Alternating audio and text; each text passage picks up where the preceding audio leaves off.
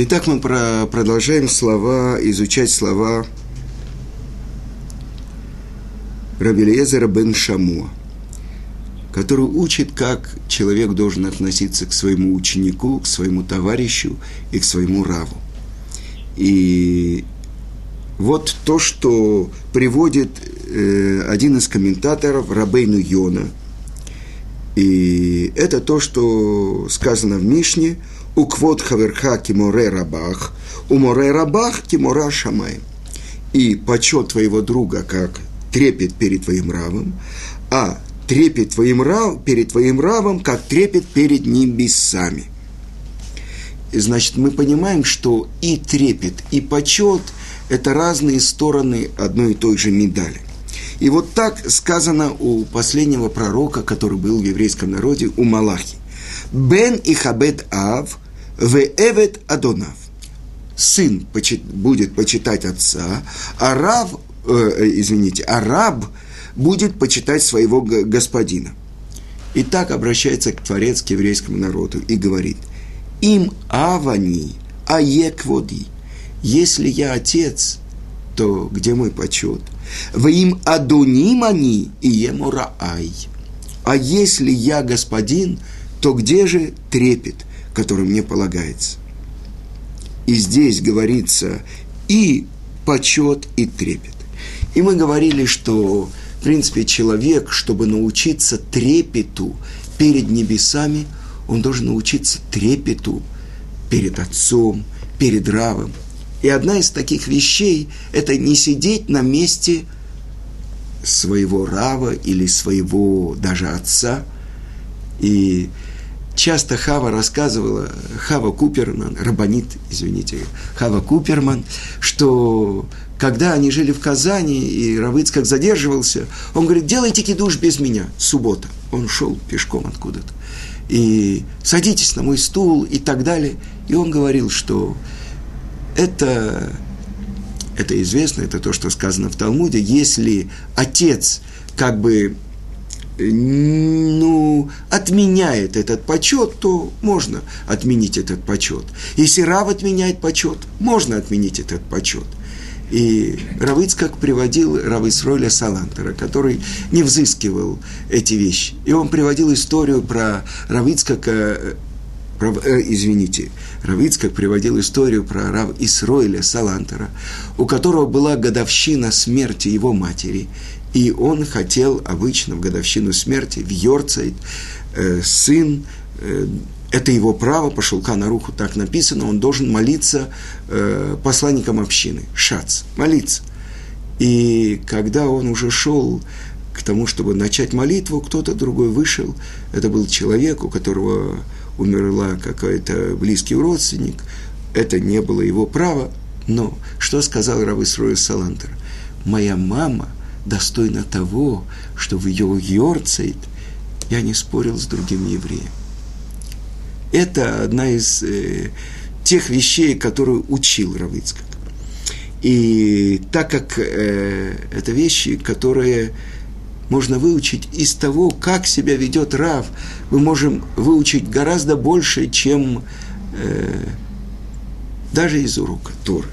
И вот я хочу привести вам несколько парадоксальных уроков, которые во время уроков, э, как Равицкак приближал евреев к Торе. И это рассказывает один из его близких учеников, Равиуда Гордон – и он говорил, что на уроках Равыцкака часто появлялись случайные люди, которые не хотели даже изучать Тору. И вот однажды идет урок, сидят человек 10, слушают недельную главу Торы, и там был один э, парень, его звали Давид. Он был, э, вы помните, что было в свое время движение Ках, это Равмейр Каана, э, американский раввин, который сделал Лигу защиты евреев, и который не давал советским... То есть, что он начал делать? Он подрывал личные автомобили советских дипломатов, срывал концерты советских э, артистов и так далее. Может быть, во многом, благодаря заслугам его, Советский Союз все-таки начал отпускать евреев когда в 70-е годы чуть-чуть приоткрылся этот железный занавес. Ну, э, так вот, один из э, э, у русскоязычных учеников Равкаана, Давид, э, он э, действительно был очень воинственный человек. Э, тогда, во время антифады, э, даже арабы боялись евреев. Он на дороге Бейт-Лехем, Вифлеем, на дороге в Хеврон, останавливал арабские машины, выгонял всех из машины и топором раз, разрубал их машины. То есть э, потом его служба безопасности выгнала, и до сих пор ему запрещен въезд в Израиль. Так вот, он сидит на уроке, мне кажется, один раз я его видел, это такой шкаф. Да. Так вот, он сидит на уроке Равыцкака, открыв рот, слушает – а тут привезли какого-то парня из Америки, которому ну, нечего было с ним делать. И его прислали к Равыцкаку. И вот во время урока внизу, они на втором этаже, проезжает телега, запряженная лошадьми. А этому из Америки не интересен урок э, Торы, а интересна лошадь. И он бросает в нее что-то из окна, кричит что-то, свистит. Ну что с него возьмешь? Но Равицкак умел делать урок для всех. Даже в лагере он собирал евреев. Вы понимаете, что там были не самые ортодоксальные евреи. Один посадил равина, другому родители сказали, чтобы он не вспоминал их имя, даже в Йорцейт, потому что столько он сделал и так далее. Ну, в общем, Равицкак продолжает читать, не замечая, не реагирует. А вот этот э, каховец Давид – он э, говорит этому молодому человеку, успокойся, ты мешаешь Равину вести урок. Не мешай, иначе я тебя прикончу. Ну, смотрю на Равицкак и никакой реакции. Продолжает на распев читать, как ни в чем не бывало. Ну, прошло несколько минут, этот парень из Америки тоже это опять что-то ляпнул, и тут Давид на него навалился и начал ему давать. Он же специалист – а Равицкак продолжает урок, как ни в чем не бывало. Ну, невозможно допустить, чтобы на уроке один еврей бил другого. Ну, в общем, пока продолжался урок, Искак вообще не обращал на них внимания. А потом, после урока, когда все кончилось, Равицка подозвал меня и сказал, ну, дурачок, ну что ты, влепил бы он ему немного, может, тот стал бы человеком. Так, так Равицкак учил людей. А когда на следующий день все повторилось, э, Гордон говорит, я уже не вмешивался. И еще об одном я хочу уроки вам рассказать. Где это? О, вот. Э, это рассказывает Иуда Аврех. И он говорил, он много последних лет был правой рукой Равыцкака, и он говорил, всегда э, вечером, когда Равыцкак уставал, он несмотря ни на что, если он брал такси, он всегда рассказывал таксисту недельную главу Торы. Даже когда поездка была на самое короткое расстояние. Но он не говорил в пустоту. Э, он хотел узнать, чем живет этот человек. Э, он подстраивался под него. Рассказывал ему то, что для этого человека было интересно. Иногда шел на хитрость. И вот как-то мы взяли такси э, с улицы Шамай, это в центре Иерусалима, до Санедри Мурхевет, ну, это ехать, ну, максимум 20 минут. А водитель оказался тель-авивский. И он сказал, что он не знает дороги. Э, я вас отвезу, но я дорогу не знаю. По счетчику. Раф согласился. Да, да, включай счетчик. Несколько минут Равыцкак смотрел на него, а это был вечер проверки, проверки хомыца перед праздником Песах. И Рав начал немножко рассказывать, как каширует посуду на Песах. У таксиста не было никакой реакции. Он не принимал участия в разговоре. Равыцкак несколько раз менял тему, пока не нашел что-то интересное для водителя. Так мы ехали рассказ за рассказом, а так как водитель не знал точно, как ехать, дорогу показывал Равыцкак. Он прекрасно знал короткий путь.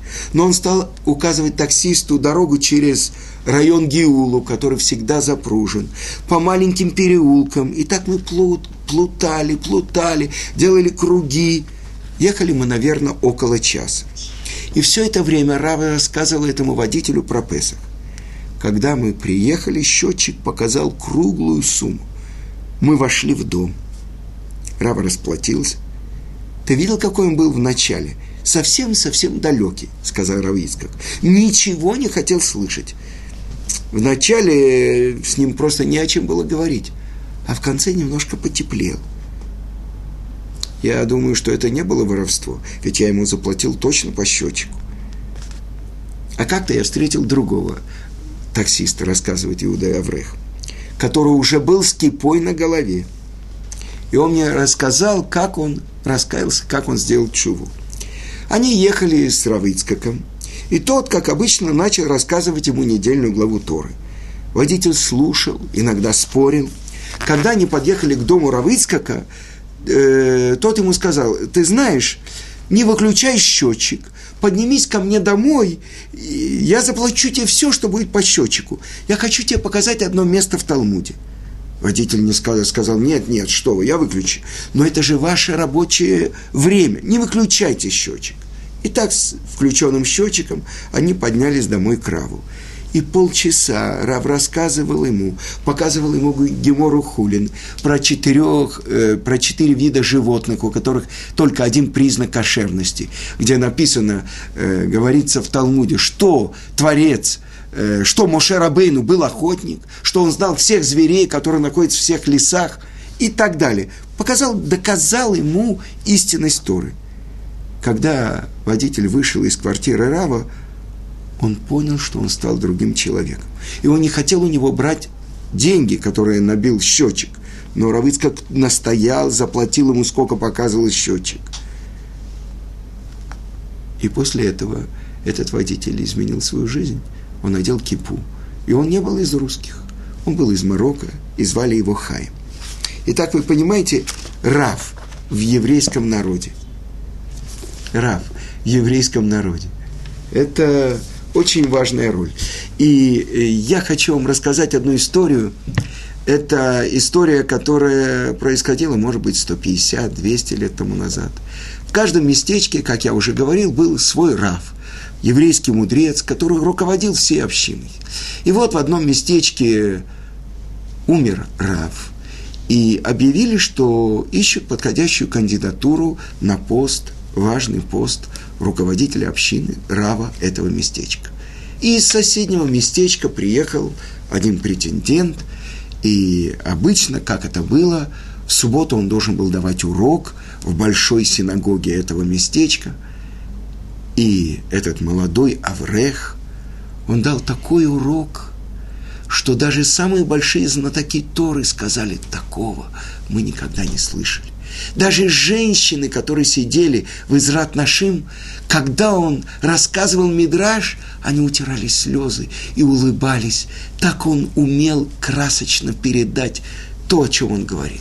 Все были в восторге такого Рава, все нам будут завидовать. И, конечно, как полагалось, позвали его в дом самого большого богача местечка, и он э, пришел на трапезу, и, как это обычно полагалось, ему дали первому попробовать кремового, золотистого, можно сказать, приятно пахнувшего кугеля. Ну, Рав взял кусочек, откусил. Ну, за ним хотели другие попробовать кугель. Он спросил у хозяина, а можно еще? Можно еще? И вдруг он начал пожирать кугель. Один кусок за другим, один кусок за другим, пока он не съел весь кугель и даже вилкой подскреб то, что оставалось там на дне. Такого рава можно брать в местечко. Кугель-фрессер, обжора кугелей. И, конечно, когда кончилась суббота, никто ему не предложил переехать в местечко и занять это место. И больше того, за ним полетела вот эта кличка, это прозвище Кугельфрессер, обжора кугелей. И, конечно, он э, никакие другие места тоже не получил предложения. И так прошла его жизнь 40 лет. Он каждый день и днем, и ночью продолжал изучать Тору. Только иногда из-за угла он слышал это прозвище, это давало ему болью. Но вот пришел момент, когда и этот Аврех должен был предстать перед престолом славы Творца. И насколько же сжалась и содрогнулась его душа, когда перед престолом славы Творца он услышал «Пришел сюда Кугельфрессер!» И когда открыли книги, которые записываются и хорошие дела, и плохие дела, нет человека, который бы не делал дурного. Это то, что перевесило. И сказали ему, предлагается место в самом почетном месте в Ешиве перед Творцом. Почему? Потому что ни одна живая душа не узнала, почему он так выскребывал и съел весь этот кугель. Потому что повариха в доме у этого богатого еврея, видно по оплошности. Там был запах керосина. То есть керосин был в этом кугеле. Поэтому он съел, чтобы эту бедную вдову не прогнали с работы. Она не узнала об этом никогда. Своей жене он не рассказал. Все 40 лет это прозвище, которое шло за ним. Из-за того, что он пожалел еврейскую вдову. Вы понимаете, это я только привожу как пример роль Рава в еврейском народе. это те вещи, которые, казалось бы, очень далеки от, от нас. В Талмуде сказано, что во время римских э, гонений, после того, как римляне э, подавили восстание Баркохбы, они издали очень страшный указ. И они запретили передавать смеху, передавать рукоположение, чтобы назначались судьи и раввины в еврейском народе.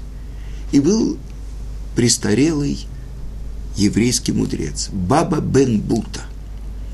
И он позвал своих пять выдающихся учеников. Причем римляне сказали, что если город, в котором будет произведено рукоположение, э, и город будет наказан, и тогда Баба бен Бута взял своих пять учеников, и среди них был Рабелезер бен Шамуа. И отправились они в пещеру, которая находилась между двумя городами, чтобы э, люди этих городов не по, получили наказание от римлян. И он рукоположил пять еврейских мудрецов. Но, видно, кто-то заметил, что еврейские мудрецы выходят. И отряд был послан, отряд римских солдат. И когда увидел этих солдат, Баба Бенбута, он сказал своим ученикам, вы должны бежать, а я их задержу. И они не соглашались, но то, что говорит Рава, они обязаны были исполнить. И они успели скрыться, но когда ученики потом нашли тело Баба Бенбута, сказано, что в нем было 300 дротиков, то есть изрешочено было его тело вот этими стрелами, он принял на себя, потому что это то, что он хотел, чтобы передавалось знание и передавалось рукоположение в еврейском народе. То, что сейчас называется смеха. Вы знаете, э, есть известный анекдот, когда в Америке э, в 60-е, в 70-е годы э, получал назначение новый рав, ему давали диплом о том, что он рав, рабай, и давали маленькую записочку. Что было написано в этой записочке? Телефон рава Мойше Файнштейна когда у них будут вопросы, чтобы они знали, кому позвонить и кому спросить. И я не могу не рассказать вам, как Рав Ицкак Зильбер получил смеху. ведь он учился только у своего отца, великого мудреца Равбенциона Циюни, который взял себе документ э, еврея другого Зильбера. И, естественно, у него не было никакого документа. И вот когда после приезда в Израиль в 1972 году с э, организацией, которая занималась э, помощью э, особенным школам, которым учились и еврейские девочки, это хинух, особенный хинух Ацмаи, взяли Равыцкака и повезли его в Америку, чтобы он там выступал на динере. И он пришел и Рав э, Мойше Файнштейн. И Рав Мойше Файнштейн долго с ним говорил на разные темы. А когда Равицкак уже пошел, он спросил, скажите, у вас есть смеха? Равицкак сказал, нет. Он говорит, подождите. И это то, что мне показывал Рав Иуда Аврех, вот это смеха, документ, который написал Гаон Рамойше Файнштейн Равину Равицкаку Зильберу, что он имеет право э, выносить решения и что он обладает знанием всех четырех разделов Шулханаруха. А я прочитал, что Равицкак часто говорил, что в Шулханарухе есть пятый раздел. Какой раздел? Это совесть. Вы понимаете, что человек может знать букву закона, но как применять закон. Не раз и не два я видел, когда был тяжелый вопрос. И это было связано с тем, что какие-то люди будут обижены на Равицкак. Руководство, ешив, общин и так далее. Равицкак говорил, альпидин, по закону. То есть он рассказал, что когда у него есть сложный вопрос, и он думает, что кого-то, может, какие-то люди неправильно его поймут, и, значит, будут э, обижены или что. Но по закону он так рассказывал, что если бы я уже не был в этом мире, или смотрел с какой-то далекой звезды, Альпидин, что по закону в этот момент? Например, какой-то человек хочет пройти гиюр. По закону я должен дать ему рекомендацию? Должен а все другие счета меня не касаются. Так вот это, как в этот момент, что от меня хочет Творец? Ну, вы понимаете, что это истории за историями, любую э, страницу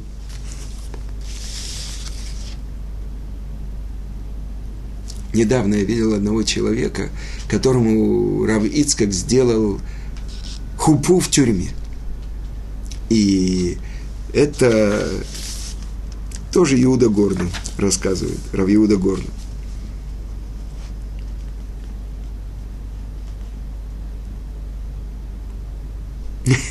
И был там вопрос по поводу того, что насколько этот человек, э, э, было сомнение, насколько он еврей или не еврей даже. И он сидел в израильской тюрьме – и вот то, что сказал э, Равицкак Иуде Гордону. «Пойди к судьям Равинат и попроси, чтобы его вызвали из тюрьмы, и мы его тут окунем в микву». Понимаешь? Все понимаю, Равицкак. Прихожу к ним и говорю, э, мы хотим пригласить одного человека, чтобы сделать ему гиюр. Хорошо, а где он? Сидит в следственной тюрьме.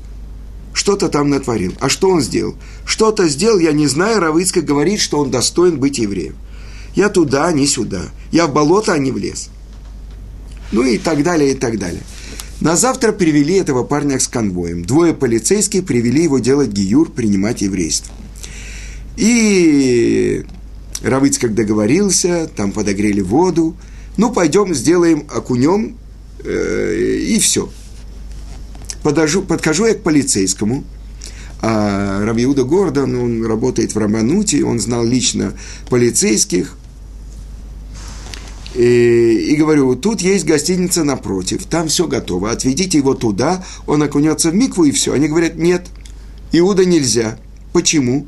Нужно получить специальное письменное разрешение. А у нас приказ только сюда, в Рабанут, а туда нельзя. Единственное, что я могу сделать для тебя, позвонить к начальнику, чтобы он дал разрешение. Позвонили к начальнику. Что тут началось? Как вы ушли? Почему его послали? Такого заключенного должны сопровождать пять человек с автоматами. Его могут похитить. Срочно обратно. Увели его обратно. Равыцкак стоял молча полчаса. Не знал, что делать. Произносил псалмы. А потом сказал, знаешь, давай пойдем к главному начальнику. И мы пошли в управление полиции. Приходим. Куда вам нужно? К главному. А, это те, которые хотели помочь этому сбежать? И все, что тут началось. Все собрались полицейские, кричат, ругаются, хотят нас оставить в тюрьме. В общем, его перевели в другую тюрьму, в другой город. Но так как Равицкак решил ему сделать микву, он дошел до правительства, обратился к начальнику тюрем, главному инспектору полиции. Это длилось два или три месяца. В конце концов, Равицкуку удалось окунуть этого парня в микву, а потом поставить ему хупу. Как-то я встречаю Равицкака, говорит Рабиуда Гордон. Он сияет. Что случилось? Вчера поставили ему хупу взяли с собой 10 булочек в карманы, руки помыли, сказали слова Торы. Все это заняло не больше 4-5 минут. А Михай. Так вы понимаете, такая история. Мне рассказывал Равхайм Шаул, что Равин, главный Равин тюрем, в конце концов он сказал, пусть он ко мне больше не звонит, я согласен на все. То есть Потому что это важная вещь. Когда человек делает только во имя Творца, нет такой стены, которая бы не отодвинулась. Это все я продолжаю говорить, кто в еврейском народе называется Равом. Мы сказали про Кугельфрессера, про бабу Бенбута и про нашего современника. Рав. Когда я делал первый фильм про Равыцка Казильбер, я думал, как его назвать? Я назвал его «Учитель». Потому что, несомненно, он был учителем математики в школе. Но главная вещь, то, что он сделал нам, всем нам, которые выросли в чужом плену, выросли, можно сказать, в плену у Амалека – Потому что главное определение Амалека, он воюет против еврейского народа, потому что это народ Торы. И вот, когда мы встретили своего учителя, учителя жизни, всегда было непонятно, ну что такое, ну почему он так радуется, когда тебя видит? Ну что, я прихожу в другие места, ну, со мной поздоровается. Ой, ты, и... Что это такое, почему?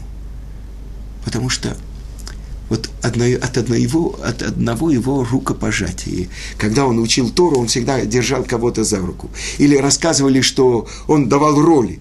Вот ты будешь Корохом, а ты Моше. Что ты, Корох, выступаешь против Моше? И вдруг люди, которые получали такие роли, вдруг они получали ответы на свои вопросы. Вдруг они открывали, в чем они ошибаются. Рав – я помню, какими проблемами я приходил.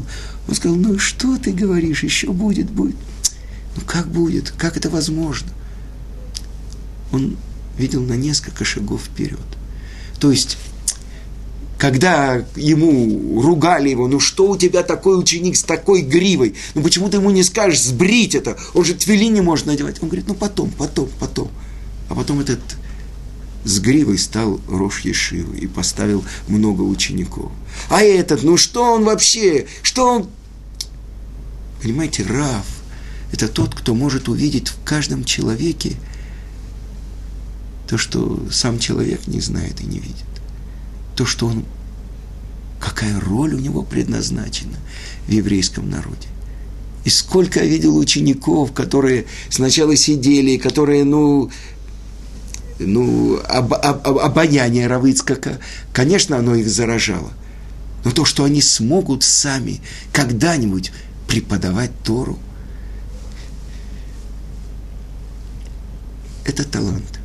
Один э, Бальчува, очень серьезный, Равицкак, Гольденберг, он говорил, Равицкак, тот, кто его понимал, он переворачивал всю его жизнь. Почему? Потому что сказано так в трактате Хагига Вавилонского Талмуда, что есть злодеи, которых Творец, души злодеев, распределяет по поколениям. Если они собираются в одном поколении, они могут уничтожить весь мир. И то же самое можно сказать про праведников, которых Творец спускает в этот мир, чтобы они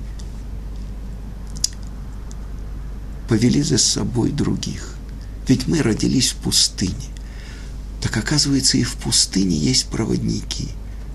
Куда, куда можно в пустыне дойти? А ведь в пустыне то самое место, куда мы вышли из Египта. В пустыне каракурды, змеи, дикие звери. Но когда тебя ведет проводник, он тебя ведет в одно место, в то место, где в посередине пустыни располагался стан народа Израиля, окруженный облаками славы. Он брал каждого за руку и приводил туда, приводил к Торе. Это то, что сказано в Мишне в трактате Кедуш. Отец привел тебя и дал тебе жизнь в этом мире. А Рав, который обучил тебя Торе, он дал тебе жизнь в будущем мире. Такого проводника, такого учителя мы встретили. Сейчас мы можем только делиться тем, что мы знаем, что это такое быть равом в еврейском народе.